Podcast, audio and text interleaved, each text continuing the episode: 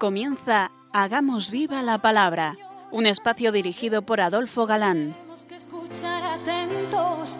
En tu palabra, Jesús, está el mensaje, el del amor, el de andar despiertos. Cuando no tenga sentido la tristeza, en nuestra historia andemos como ciegos. En tu palabra hallaremos la fuerza que nos levante y llene de sosiego. Ojalá comprendamos tu palabra. Ojalá practiquemos tu palabra. Ojalá nos envuelva tu palabra. Ojalá nos transforme tu palabra.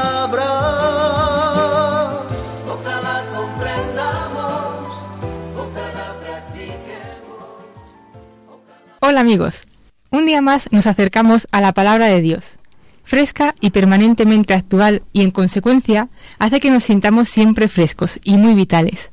Aquí estamos de nuevo, Ana Adolfo, y Marta, dispuestos a pasar este rato en vuestra compañía. Bienvenidos a vuestro programa Hagamos viva la palabra. Estamos analizando en detalle, como sabéis, un libro de especial interés, que es el Apocalipsis. bueno, ¿cómo van esas maletas? Mañana, si Dios quiere, desbandada general. Comienzan las vacaciones para algunos y terminan para otros. Cuidadito con las carreteras. Nosotros nos quedamos aquí, pero queremos teneros a todos de vuelta, sanos y salvos. Eh, Después de unos programas de introducción general al libro, ya comenzamos la pasada emisión a desmenuzar el texto y solo habíamos visto los cuatro primeros versículos del capítulo primero, aunque leímos hasta el 6. Justo ahí nos quedábamos, en el comentario, al final del versículo 5 unido al versículo 6, que nos revela algo que nos tiene que llenar de amor, esperanza y alegría. Vamos a volver a releer los versículos 5 y 6 de este primer capítulo. Prestemos atención. al que nos ama y nos ha lavado con su sangre de nuestros pecados, y ha hecho de nosotros un reino de sacerdotes para su Dios y Padre. A Él la gloria y el poder por los siglos de los siglos. Amén. Nos ama, nos ha absuelto de nuestros pecados por su sangre y nos ha hecho reyes y sacerdotes. O sea, por amor. No hay otra razón. Por amor ha pagado. Absueltos nuestros pecados no por nuestros méritos, sino por su sangre derramada por amor. Y lavados nuestros pecados, hemos sido constituidos reyes y sacerdotes. Jesucristo, sumo sacerdote del Padre, como dice la carta a los hebreos, ha conferido a los fieles tomar parte en ese sacerdocio, para que cada uno ofrezca su cuerpo como hostia viva, santa y grata a Dios, como San Pablo decía en su carta a los romanos, como recordaréis. ¿Comprendéis ahora que es posible, y claro que lo es, ofrecer penas, dolores y sufrimientos y sentir un gozo espiritual? Y algo tan trascendente que todo bautizado debería no olvidar. Nuestra redención no es sólo negativa, no sólo purificados de, sino incorporados al Cristo viviente, o sea, totalmente positiva. Y ante esta grandeza, ante esta situación particular de proximidad y de unión con Jesucristo, se comprenden unas palabras de Jesús que, sin estas revelaciones, resultarían de difícil interpretación. Nos, referimos concretamente a esas palabras recogidas por Lucas y referidas a San Juan Bautista. ¿Os parece que lo recordemos? Entonces, ¿qué salisteis a ver? ¿Un profeta? Si os digo, y más que un, un profeta, este es de quien se ha escrito. He aquí que envío mi mensajero delante de ti, que preparará por delante tu camino. Os digo, entre los nacidos de mujer no hay ninguno mayor que Juan. Sin embargo, el más pequeño en el, reino de Dios es mayor que él. Una cita que a veces nos habremos quedado dudando. ¿Cómo es posible? Pues mirar, muchos gigantes en cuanto a religiosidad encontramos en el Antiguo Testamento. Pero en este nuevo orden, el más pequeño es mayor que cualquiera de ellos. Por supuesto, sobra aclarar que este sacerdocio de todo bautizado y que es sacerdocio real, no es sacerdocio ministerial, que además cuenta con poderes especiales en orden a ser administradores de la nueva alianza, como San Pablo dice en su segunda carta a los Corintios. Con el versículo 7 y el 8 podemos decir que termina la introducción o saludo de Apocalipsis. Leamos. Miradlo, bien entre todos le verán, hasta lo que le, le traspasaron, y por él harán duelo todas las razas de la tierra. Sí, amén.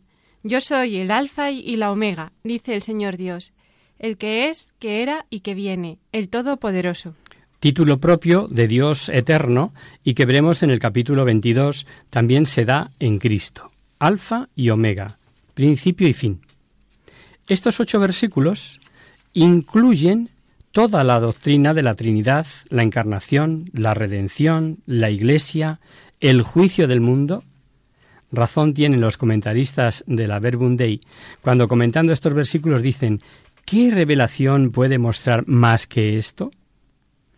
El profeta, en su visión, va, ve ya el triunfo de Jesucristo y le ve venir avanzando sobre las nubes del cielo. El autor estuvo junto a la cruz y sin duda recuerda a Zacarías profeta. Y aquel a quien traspasaros le llorarán y se, se lamentarán etcétera. Es de Zacarías, ¿verdad? Y ahí ve Juan a todas las tribus de la tierra, también a los judíos. Ya había anticipado San Pablo que también los judíos reconocerían al Mesías al cesar su endurecimiento al final de los tiempos. No sé si lo recordáis, pero lo vimos con detalle el curso pasado comentando la carta a los romanos. Pocas veces pensamos los cristianos en esta venida gloriosa de Jesucristo y ante la que seremos testigos gozantes de ella. Y ya supone una gozada meditar en ella. ¿Qué dirán entonces tantos supersabios, tantos a prioristas? Una bonita idea del, jesuita Gar que en esta época de maravillosos mm, descubrimientos electrónicos nos es más fácil de entender que cuando él lo dijo. Alfa es la primera letra del alfabeto y omega la última del alfabeto griego, se entiende. Entre la primera y la última están todas las letras. Pues bien, pensad por un momento. Meter en un ordenador súper rápido y súper potente millones de cada una de las letras de la alfa a la omega. Y dad una orden al ordenador, que haga con ella todas las combinaciones posibles. Y aquí tendremos por escrito, esta es la idea del padre Garmar, cuanto ya se escribió y cuanto se pueda escribir en el futuro. Más aún, ahí está tu historia y la mía y la de todos los hombres, queridos oyentes. Así, a Cristo que es Dios, le veremos con el rollo de toda historia, escrito por dentro y por fuera, siendo Él quien únicamente es capaz de abrir el libro y romper los sellos. Es el alfa y la omega. Los versículos de 9 al 11 nos dicen lo ya apuntado en la introducción. Yo Juan, hermano y compañero, o sea, bien conocido, deportado en Patmos por dar testimonio, arrebatado el día del Señor, o sea, domingo, oyó una voz que no puede definir, así como de trompetas, y, con orden de que escriba lo que vea, y lo envíe a la iglesia simbolizada en esas siete que ahora veremos. Vamos a leer lo que Juan vio. Lo que veas, escríbelo en un libro y envíalo a las siete iglesias, a Éfeso, Esmirna, Pérgamo, Tiatira, Sardes, Filadelfia y la Odisea. Me volví a ver qué voz era la que me hablaba y al volverme vi siete candeleros de, oro y en medio de los candeleros como a un hijo de hombre, vestido de una túnica talar, ceñido al talle con un ceñidor de oro.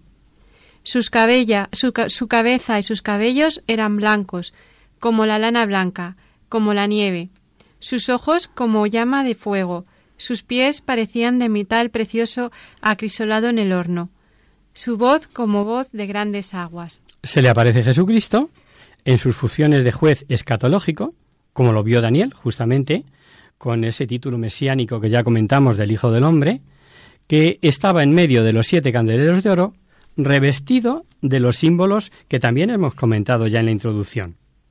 Sacerdote, por lo de la túnica talar, Rey Mesías, con cinturón de oro, eterno, eso es lo que significa la blancura de sus cabellos, ojos llameantes, todo lo penetra, nada ni nadie puede huir de su mirada ni esconder los secretos de su corazón, pies de metal precioso, como azófar, dicen otras traducciones, que es una aleación de bronce, paso firme e indomable, o sea, estabilidad.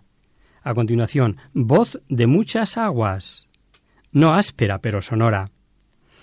Un detalle que no se debe pasar por alto. Mm, lo hemos oído, dice el versículo 12, que se volvió para verle. Uno de los comentaristas que hemos elegido para eh, comentar este libro, o sea, Barsotti concretamente, que esto, este versículo 12, se trata de una de las revelaciones más elevadas de todo el libro de Apocalipsis. Se volvió, o sea, oyó la palabra del Hijo del Hombre detrás de sí, no delante. Dios está ya presente. No hay que esperar que deba venir ya. Él está en la iglesia, se ha quedado en ella. Juan no tiene que ir al encuentro del Señor. Si tiene que volverse, es que allí estaba ya Él. Analizad el Antiguo Testamento y veréis que cuando la palabra de Dios llama, no hace que el llamado se vuelva atrás. Aquí vemos que como la Iglesia lo posee todo, no hay que ir más allá de la Iglesia para encontrar a Jesús. ¿Es bonito o no este versículo 12? ¿Tiene importancia? Una gran enseñanza.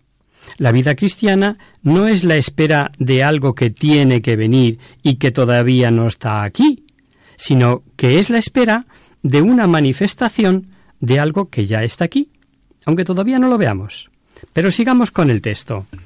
Tenía en su mano derecha siete estrellas, y de su boca salía una espada aguda de dos filos, y su rostro como el sol cuando brilla con toda su fuerza. Cuando lo vi caí a sus pies como muerto. Él puso su mano derecha sobre mí diciendo, No temas, soy yo, el primero y el último, el viviente. Estuve muerto, pero ahora estoy vivo por los siglos de los siglos, y tengo las llaves de la muerte y del abismo.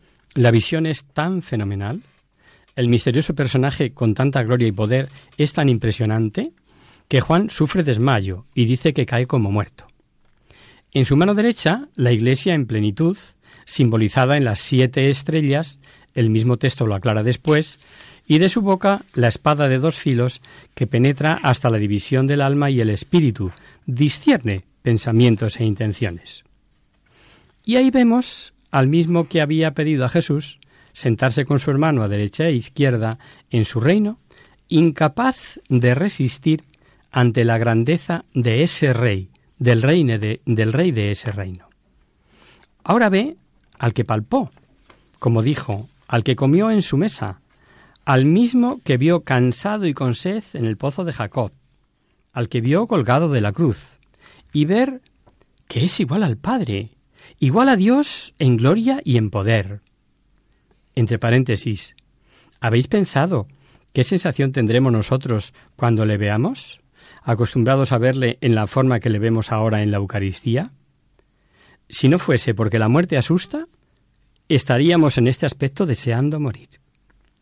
Jesús es el mismo, pero es Dios, y dijo algo que jamás lo dijo en su predicación. No temas, le dice, yo soy el primero y el último. Si tenemos en cuenta que Isaías ya había escrito mm, sobre el monoteísmo absoluto y refiriéndose al único Dios las mismas palabras, yo soy el primero y el último, fuera de mí no hay ningún Dios, en el capítulo 44, que dice Yahvé, vemos que más allá de Jesús de Nazaret no hay nadie, y aunque muerto es viviente, que es como decir que es la misma vida, el mismo Dios, aunque sea persona distinta. Realizada la redención, resucitado Jesús, la revelación de que Jesús es Dios, que durante su estancia en la tierra no convenía revelar tan claramente, ahora la vemos repetida con inconfundible claridad. Iguales atributos y prerrogativas que en el Antiguo Testamento usaban los profetas para Yahvé. Igual poder, igual gloria. Gloria y honor al Hijo y al Padre que veremos a lo largo de este libro. y al ser quien es, tiene las llaves de la muerte y del infierno, del Seol, o el abismo, o los Hades. Dominador de todo, incluso de la muerte. Un viejo catecismo, el de Ripalda, algunos quizá lo recordéis, decía al preguntar qué cosa eran los infiernos, y respondía que eran cuatro senos o lugares de las almas que no van al cielo. Una teología extremadamente sencilla o sintetizada. En uno de estos lugares estaban esperando la venida del Redentor los justos, pero que no podían gozar aún de la visión beatífica de Dios, pues no se había dado la glorificación de Jesucristo. También en este sentido Jesús tuvo las llaves, y en cuantos estaban en ese estado, mejor que lugar, fueron liberados por él. Vamos a recordar una cita de San Pedro en su primera carta. Cristo, para llevarnos a Dios, murió una sola vez por los pecados, el justo por los injustos, muerto en la carne, vivificado en el Espíritu. En el Espíritu fue también a predicar a los espíritus encarcelados. Y lo que todos decimos al rezar la profesión de fe, el credo. Fue crucificado, muerto y sepultado, descendió a los infiernos a estos infiernos. Ya lo explicamos también en su momento cuando vimos esta carta de Pedro, que no es los infiernos lugar de perdición, sino este lugar de espera donde estaban las almas buenas. En San Juan, en su Evangelio, encontramos una de esas citas de múltiple referencia. Así también le ha dado al Hijo tener vida en sí mismo, y le ha dado poder para juzgar, porque es Hijo del hombre. No os extrañéis de esto. Llega la hora en que todos los que estén en los sepulcros oirán su voz. Vale para lo que comentábamos. Vale para la resurrección final y vale para una resurrección espiritual. Pues dice, los muertos oirán su voz. Y el capítulo termina con una breve explicación. Escribe, pues, lo que has visto lo que ya es y lo que va a suceder más tarde. La explicación del misterio de las siete estrellas que has visto en mi mano derecha y de los siete candeleros de oro es esta. Las, las, siete estrellas son los ángeles de las siete iglesias y los siete candeleros son las siete iglesias. Que los candeleros son las siete iglesias y las estrellas posiblemente los responsables de cada iglesia, como si fueran los ángeles encargados de custodiarla, que es lo que cuadra con lo que luego veremos dice de cada iglesia y a cada una de esas iglesias. Jesucristo tiene derecho de gobierno sobre las iglesias, tanto en lo presente como en cuanto haya de suceder después. Prerrogativa expresada en el versículo 19. Escribe lo que vieres, tanto lo presente como lo que ha de ser después de esto. A continuación, los capítulos 2 y 3 van a recoger las famosas siete cartas a las siete iglesias de Asia y que empezaremos ya a ver con más detalle después del descanso. Thank you.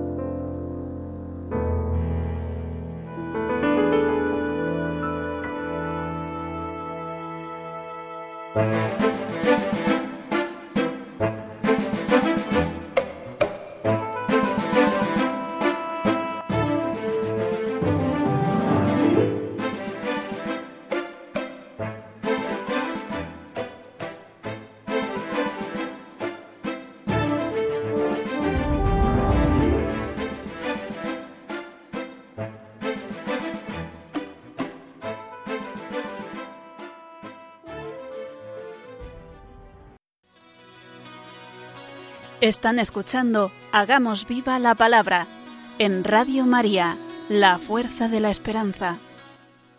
Amigos, de nuevo con vosotros tras este breve descanso musical. Os recordamos, queridos oyentes, que sintonizáis el programa Hagamos viva la palabra. Si queréis contactar con nosotros vía correo postal, lo podéis hacer a Radio María, Paseo Lanceros, número 2, primera planta, 28024 de Madrid o si lo preferís el correo electrónico, hagamos viva la palabra arroba. Para los que os acabáis de incorporar, deciros que estamos analizando el último libro de nuestras Biblias, el Apocalipsis. Y decíamos antes de este descansillo de la música que los capítulos 2 y 3 recogen las famosas siete cartas a las siete iglesias de Asia. No falta quienes, sin negar más de un significado, ven en estas cartas siete épocas de la misma Iglesia. También ven la universalidad de la Iglesia y al mismo tiempo la condición especial de cada una. Este revelar cosas y llevar mensaje que valgan para ese tiempo y para todos, que valga para una iglesia determinada y para toda la iglesia, es sin duda un milagro que se da, como ya conocemos, solamente en la Sagrada Escritura. El plan de las cartas es uniforme y la simetría entre ellas casi perfecta. Todas comienzan esto dice, y el que habla es Jesucristo, y todas terminan con una promesa dirigida al vencedor, o sea, a todo cristiano fiel. En todas, Jesucristo dice conozco, refiriéndose a la situación de cada iglesia, y en todas veremos la expresión el que tenga oídos que oiga dirigidas al ángel de cada iglesia, como se dijo, muy posiblemente a cada obispo o jefe de esa comunidad, lo que supone, como dicen los profesores de Salamanca, que ya existía en todas partes el episcopado. Veremos que además carga la tinta en cada iglesia. La falta de amor a la de Éfeso. La persecución a la de Esmirna. La tolerancia de nefastas doctrinas a la de Pérgamo. La de vivir con malos compromisos a la de Tiatira la de estar muerta que dirá a la de Sarcis, la misionera iglesia de Filadelfia, la tibieza en la arrogante Laodicea. Todo lo que va diciendo a cada una de estas siete iglesias es de aplicación, de aplicación perdón, a nuestra vida de cristianos del siglo XXI. Vamos mm, con la primera dirigida a la iglesia de Éfeso. ¿Qué sabemos de Éfeso? Pues además de que allí vivió San Juan con la Santísima Virgen, bastantes detalles, no solo por los hechos de los apóstoles, sino por las cartas de San Pablo. Éfeso era una de las ciudades más importantes y ricas del imperio. Gran centro comercial, el templo a su diosa Artemisa, de la que decían los efesios que había bajado del cielo, era una de las siete maravillas del mundo, con sus 127 columnas de 18 metros de altura, regalo de otros tantos reyes, amén de gran metrópoli, por su comercio, allí tenían derecho de asilo, por lo que abundaban los malhechores. Ciudad, además, supersticiosa, muy dada a la magia. Allí San Pablo formó una extraordinaria iglesia, una buena comunidad, y consiguió que se quemasen un sinfín de libros de magia. Allí fue también donde hasta los delantales de Pablo los tomaban y hacían milagros con ellos como, como si de reliquias se tratase. No es de extrañar que pasados los años aún conservase muchas de sus cosas buenas, que decimos, muy buenas. Pero San Pablo advirtió a los corintios que aunque la fe fuese capaz de mover montañas, y aunque diésemos todo a los pobres, y aunque tuviésemos todo don de profecía o ciencia, si no hay amor, nada. Pero, pero como bronce que suena o címbalo que retiñe. Y aquí el pero. El pero es que los cristianos de Éfeso habían perdido el primer amor. y con esa pérdida, sin duda, la fraternidad. Vamos a leer mm, toda la carta, seguida. Son solo siete versículos. Al ángel de la iglesia de Éfeso escribe, Esto dice el que tiene las siete estrellas en su mano derecha, el que camina entre los siete candeleros de oro. Conozco tu conducta, tus fatigas y paciencia, y que no puedes soportar a los malvados, y que pusiste a prueba a los que llaman apóstoles sin serlo, y descubriste su engaño. Tienes paciencia, y has sufrido por mi nombre sin desfallecer. Pero tengo contra ti que has perdido tu amor de antes. Date cuenta, pues, de dónde has caído. Arrepiéntete y vuelve a tu conducta primera. Si no, iré donde ti y cambiaré de su lugar tu candelero, si no te arrepientes. Tienes en cambio a tu favor que detestas el proceder de los nicolaitas, que yo también detesto. El que tenga oídos, oiga lo que el Espíritu dice a las iglesias. Al vencedor le daré a comer del árbol de la vida, que está en el paraíso de Dios.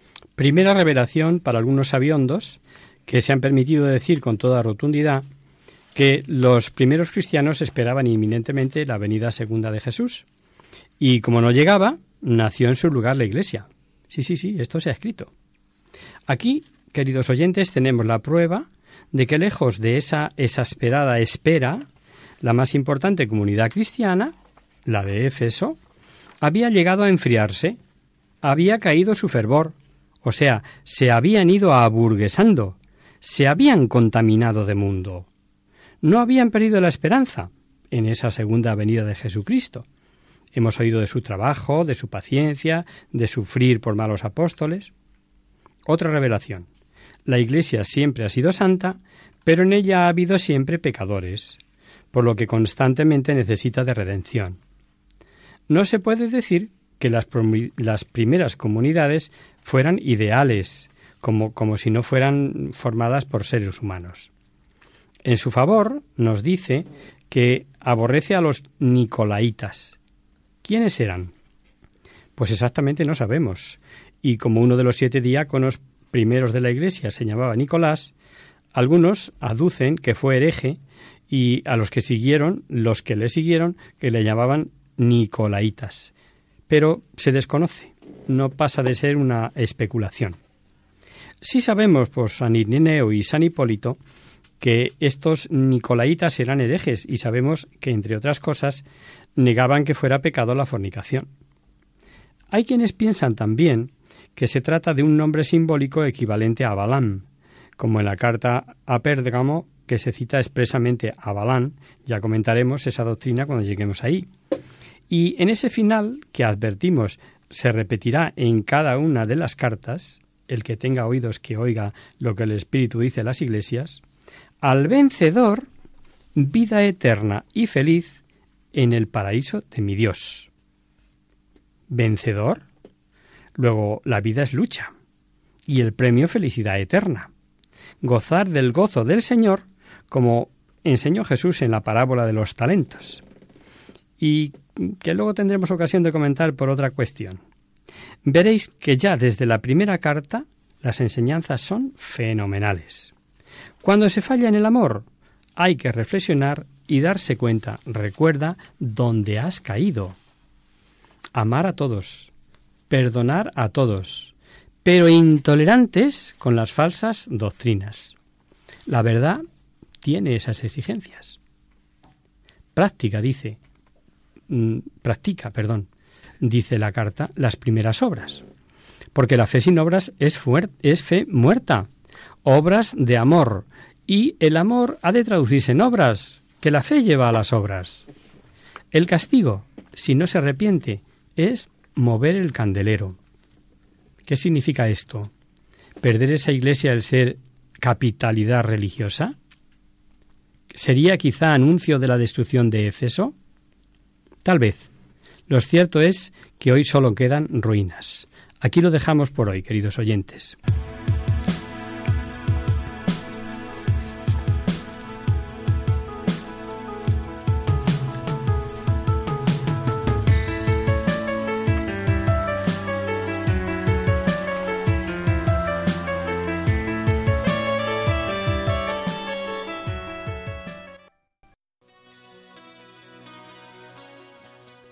Conocer, descubrir, saber. En Hagamos Viva la Palabra.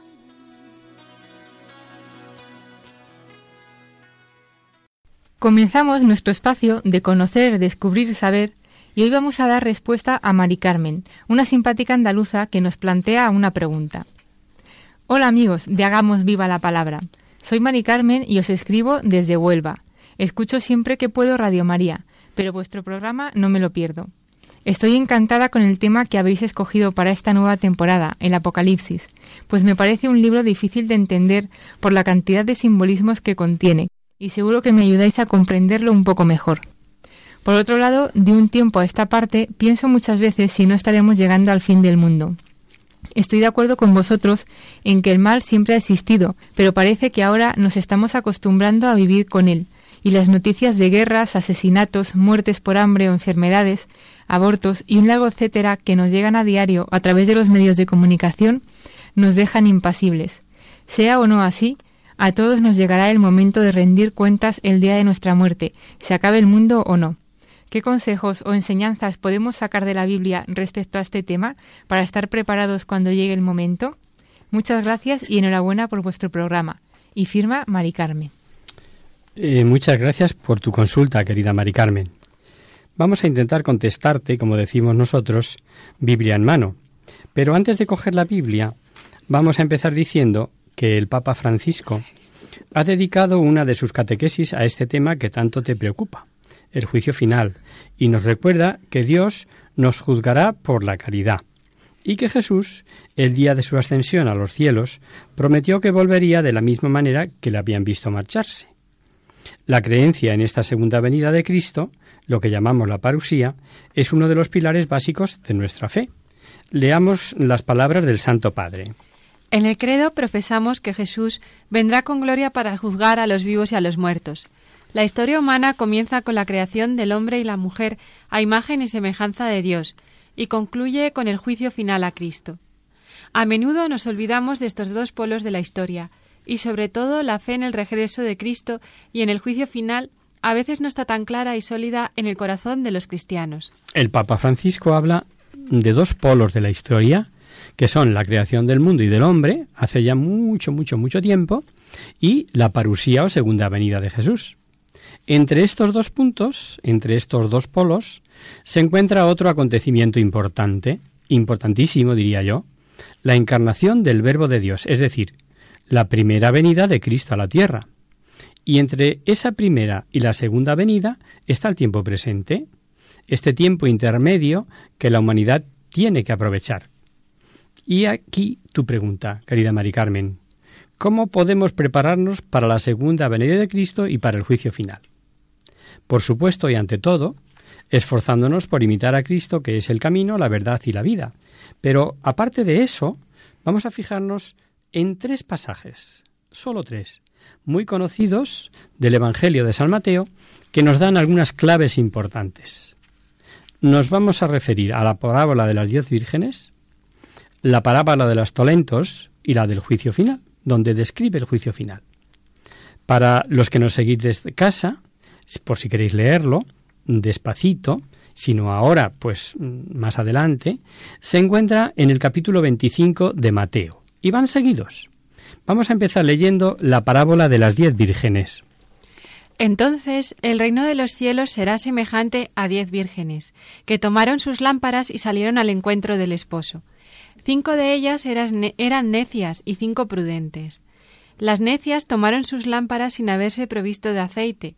En cambio, las prudentes tomaron aceite en vasos juntamente con sus lámparas.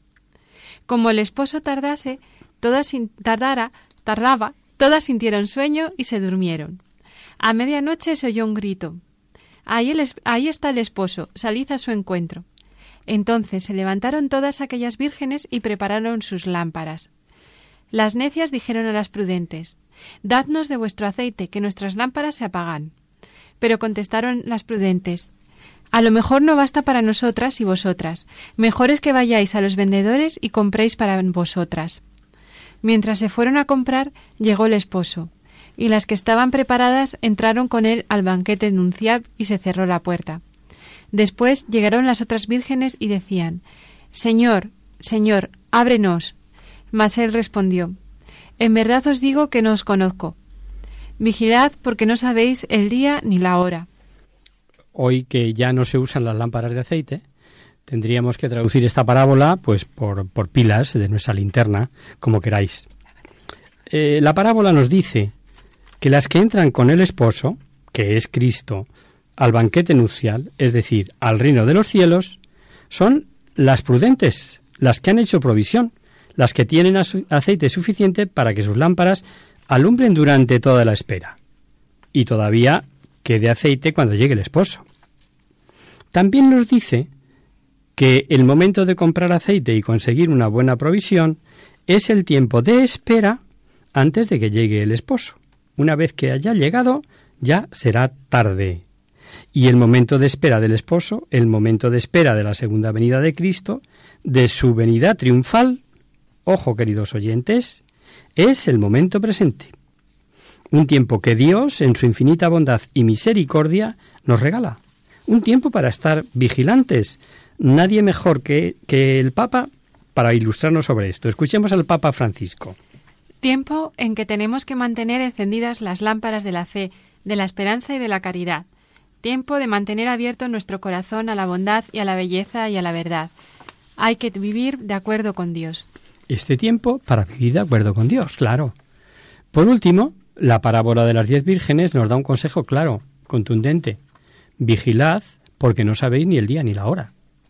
Y es que, como bien dices, querida Mari Carmen, todos tendremos que rendir cuentas el día de nuestra muerte y nadie sabe cuándo le llegará ese día. Lo que se nos pide es estar preparados para el encuentro con Jesús, no dormirnos en los laureles. Tenemos que estar atentos para ver los signos de su presencia. Tenemos que dejar eh, que Dios entre en nuestra vida y la empape. Y para eso es imprescindible que mantengamos viva nuestra fe. ¿Cómo? Con la oración y los sacramentos. La segunda parábola que os decía que íbamos a comentar, también de Mateo, es la de los talentos. Nos hace reflexionar sobre el buen o mal uso que hacemos de los, de los dones recibidos de Dios y nos advierte que tendremos que rendir cuentas ante nuestro Señor en su segunda venida. Leamos el pasaje. Como un hombre que al partir de viaje llama a sus propios siervos y les confía sus bienes. Al primero da cinco talentos, al otro, al otro dos y al tercero uno. A cada uno según sus capacidades. Después se marcha. Luego el que había recibido cinco talentos se puso a negociar con ellos y ganó otros cinco. De la misma manera, el que había recibido dos ganó también otros dos. Pero el que había recibido uno solo hizo un hoyo en la tierra y escondió el dinero de su señor. Al cabo de mucho tiempo viene el señor de aquellos siervos y les pide cuentas. Se presenta el que había recibido cinco talentos y ofrece otros cinco diciendo Señor, me entregaste cinco talentos. Mira, otros cinco he ganado. Dícele su señor Bien, siervo bueno y fiel. Fuiste fiel en lo poco y yo te pondré al frente de lo mucho. Entra en el gozo de tu señor. Se acercó a su vez al de los dos talentos y dijo Señor, me entregaste dos talentos. Mira otros dos que he ganado. Dícele su señor Bien, siervo bueno y fiel. Fuiste fiel en lo poco, te pondré al frente de lo mucho. Entra en el gozo de tu señor. Se acerca el que había recibido un talento y dice Señor, sé que eres duro, que quieres cosechar donde no has sembrado y recoger donde no has, donde no has echado. Por temor fui y oculté en la tierra tu talento. Ahí tienes lo tuyo. Contestóle su señor. Siervo malo y perezoso, sabías que quiero cosechar donde no sombré y recoger donde no eché. Debías, pues, haber llevado mi dinero a los banqueros, y a mi vuelta habría recibido lo mío con rédito. Quitadle, pues, el talento, y dadlo al que tiene diez talentos. Porque a todo el que tiene se le dará y abundará, y al que no tiene se le quitará aún lo que tiene y al siervo inútil arrojadlo a las tinieblas exteriores. Allí será el llanto y el crujir de los dientes. Lo primero que nos enseña esta parábola es que Dios reparte sus dones entre todas sus criaturas, y a cada uno en distinta cantidad y de distinta manera, y que todos tenemos que sacarle jugo para ofrecer más de lo que se nos dio mm, cuando se nos pidan cuentas. Cada uno conseguirá una cantidad según sus capacidades y según los talentos confiados. Pero lo que no se puede hacer es esconder los talentos ni dejarlos olvidados.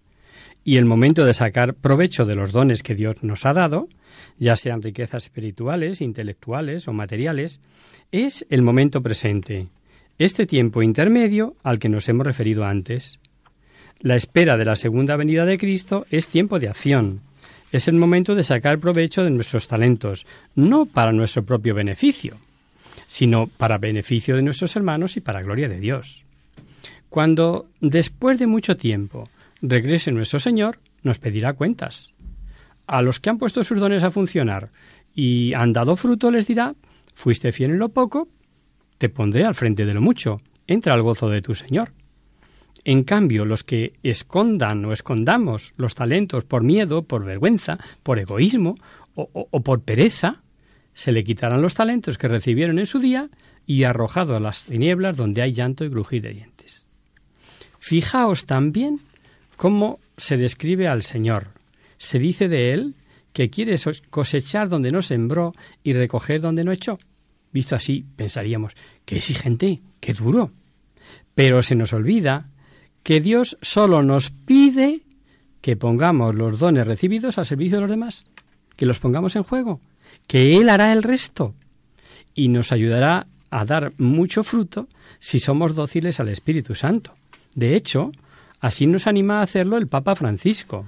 Apuesten por grandes ideales, los ideales que agrandan el corazón, aquellos ideales de servicio que harán fructíferos sus talentos.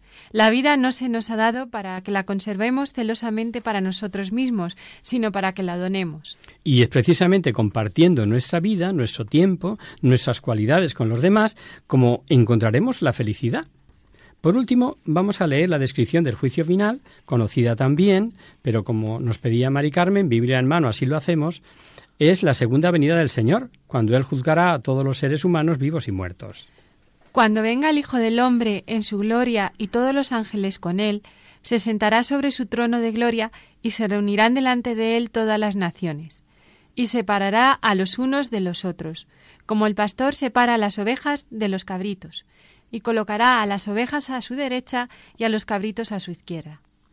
Entonces dirá el rey a los de su derecha, Venid, los benditos de mi Padre, entrad a poseer el reino que os está preparado desde el principio del mundo. Porque tuve hambre y me disteis de comer, tuve sed y me disteis de beber, fui peregrino y me hospedasteis, estuve desnudo y me vestisteis, enfermo y me visitasteis, en la cárcel y vinisteis a mí. Entonces le dirán los justos, ¿Cuándo, Señor, te vimos con hambre y te dimos de comer, con sed y te dimos de beber? ¿Cuándo te vimos peregrino y te recibimos, o desnudo y te vestimos? ¿Cuándo te vimos enfermo o en la cárcel y te visitamos? El rey le responderá, En verdad os digo que cuanto hicisteis a uno de estos hermanos míos, los más pequeños, a mí me lo hicisteis. Entonces dirá también a los de la izquierda, Apartaos de mí, los malditos, al fuego eterno, preparado para el diablo y sus ángeles pues tuve hambre y no me disteis de comer, tuve sed y no me disteis de beber. Fui peregrino y no me hospedasteis, estuve desnudo y no me vestisteis, enfermo y en la cárcel y no me visitasteis.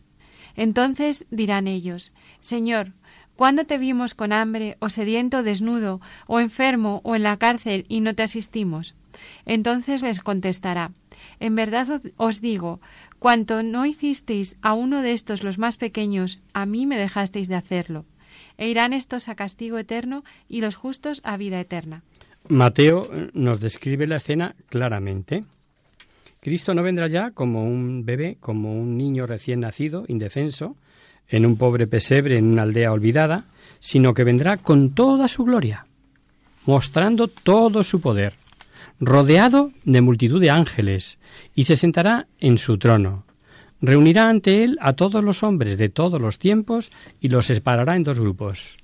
A su derecha, los que han actuado de acuerdo con la voluntad de Dios, en una palabra, los que han ayudado al prójimo necesitado, y a su izquierda, los que no se han apiadado ni del hambriento, ni del forastero, etc. Esto nos da una clave muy importante. Dios nos juzgará por la caridad, por el amor que hayamos dado a los hermanos, especialmente a los más vulnerables y necesitados. La frase del Señor a los que no ayudaron al necesitado es muy clara. Cuanto no hicisteis a uno de estos los más pequeños, a mí dejasteis de hacerlo. Por supuesto, no hay que olvidar que somos justificados, que somos salvados por gracia, por un acto de amor gratuito de Dios. Pero la gracia de Dios requiere de nuestra apertura a Él, de nuestra confianza ciega en Él y de nuestra respuesta al don de su amor con una vida buena, hecha de acciones animadas por fe y amor. Y es esa hora postrera la que dice San Juan de la Cruz en que seremos examinados del amor. Cogemos de nuevo las palabras del Papa Francisco, que concluía su catequesis con estas palabras. Queridos hermanos y hermanas, no tengamos nunca miedo de mirar el juicio final, que ello nos empuje en cambio a vivir mejor el presente. Dios nos ofrece con misericordia y paciencia este tiempo para que aprendamos cada día a reconocerlo en los pobres y en los pequeños, para que nos comprometamos con el bien y estemos vigilantes en la oración y en el amor. Esperamos haber aclarado tus dudas, querida Mari Carmen. Si mm, se nos ha quedado algo en el tintero, no dudes en escribirnos de nuevo. El mensaje de salvación es muy extenso, pero confiamos que con estos tres pasajes y los aportes certeros y recientes de nuestro Papa Francisco sobre el tema quede claro. Quedamos a tu disposición y a la de todos nuestros queridos oyentes para aclarar cualquier otra duda o curiosidad. Y hasta aquí, queridos amigos, el programa de hoy. Os dejamos con nuestra sintonía y os recordamos que si queréis dirigiros al programa para cualquier duda, aclaración o sugerencia, participando en el espacio de conocer, descubrir, saber, estamos a vuestra total disposición y encantados de atenderos en la siguiente dirección.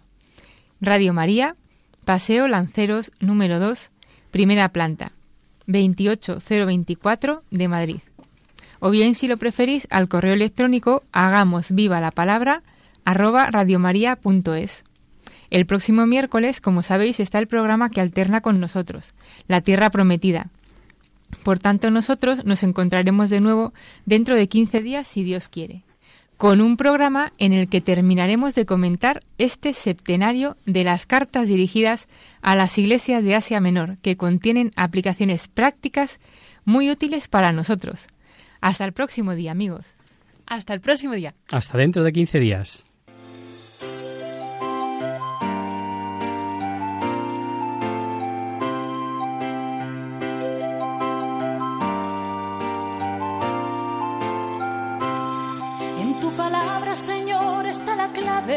Solo tenemos que escuchar atentos.